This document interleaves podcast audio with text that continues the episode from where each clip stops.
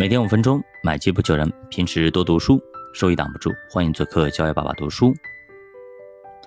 那刚刚看了一个猎聘网公布的一个二零二三年上半年求职者投递热门城市 TOP 二十及招聘的平均月薪，也就是平这些城市的平均月工资是多少？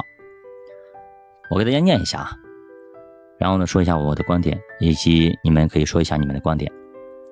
第一名，啊，北京，平均工资一万八千九百七十六，啊，将近一万九的月薪，啊，北京真漂亮啊。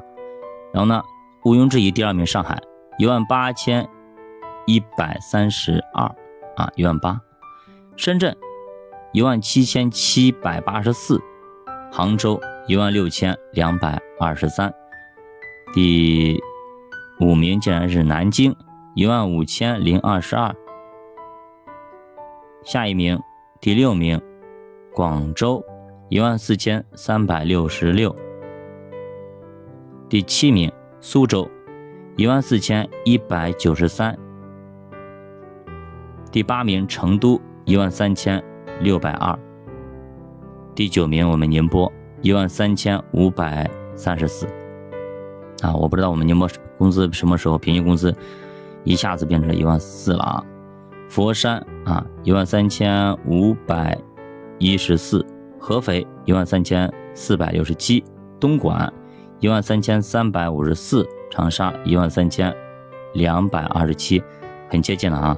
武汉一万三千二百二十；西安一万三千一百七十八；无锡一万三千零八十五；重庆一万两千七百三十四。青岛一万两千五百七十九，天津一万两千两百七十三，郑州一万两千零一十九。我不知道大家听完这个作何感受啊？怎么平均工资突然一下子高那么多啊？对吧？我还感觉我们宁波平均工资应该在七千左右啊，七八千，没想到一下子直接翻了个一倍啊，翻一倍上去了。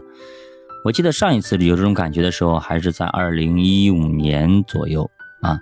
那个时候的话，那个我们的缴费基数啊，社保的缴费基数从两千七百三十四啊，我记得很清晰，一下子到了五千啊，直接翻了一倍。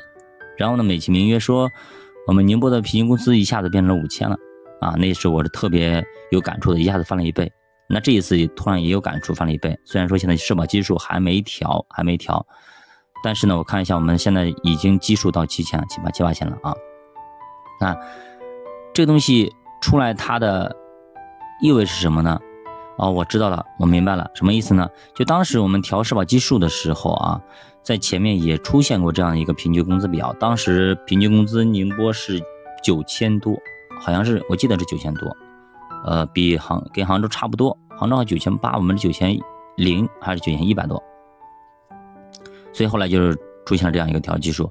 那我在想，这一次把这个风放出来的。意图何为呢？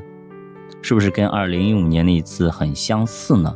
我不知道啊，我不知道啊，咱们拭目以待。如果说从现在开始啊，那到今年的二零二三年下半年，或者说明年的二零二四年的上半年啊，会否调这个社保的基数啊？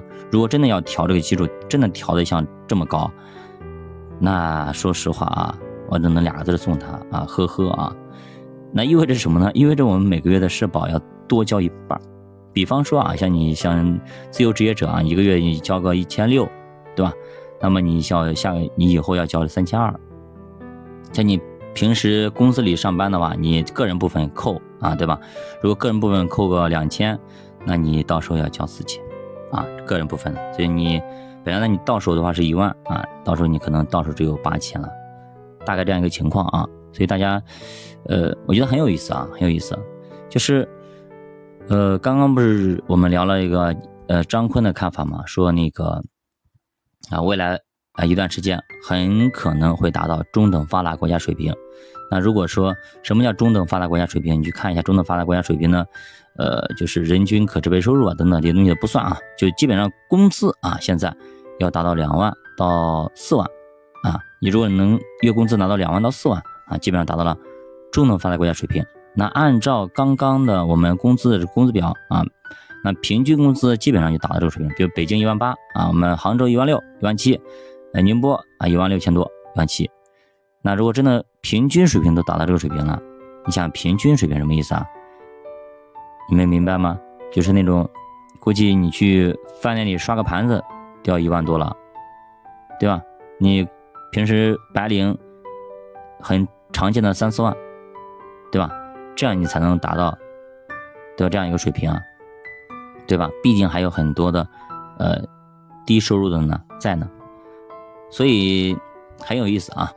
就是大家很有钱，目前就是说大家手里很有钱，存款很多，然后呢，大家工资都很高啊，平均工资像宁波一万六，对吧？北京一万八，啊，对不对？大家工资那么高啊，啊，突然感觉，对吧？你随随随便便还个按揭就好了，一个人一万六，两个人三万二，对吧？家里第三个劳动力咱不说，你妥妥的还个房贷两万多很正常啊，对吧？加杠杆干嘛？买房子？干嘛？买车？消费呀，对吧？所以是否要制造一样这样繁荣的场景呢？不知道啊，不得而知。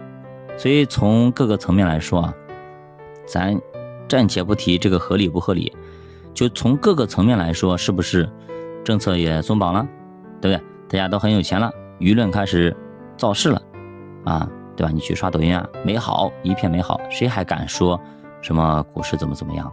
谁还敢说怎么怎么样，对吧？全是乐观派。就是那句话啊，我觉得黄渤说的很很有意思啊。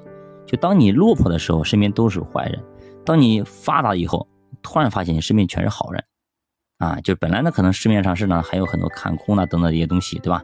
以看空了博眼球啊，非常好。那突然一下子啊，突如一夜啊，春风来，千树万树梨花开，全是乐观派。所以不管是空头还是多头，不管是消息是负面的还是积极的，我们都要理性的看待。你曾经一段时间被那些空头吓得稀里哗啦的，被那些无良的自媒体啊、带节奏的自媒体吓得是真的茶不思饭不想啊，割肉离场。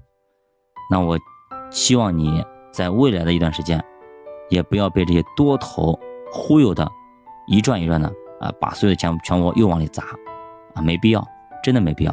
不然的话，你会左右挨耳光，你扛不住揍，那您就别想多吃肉。好的，九八读书陪你慢慢变富，咱们下节再见。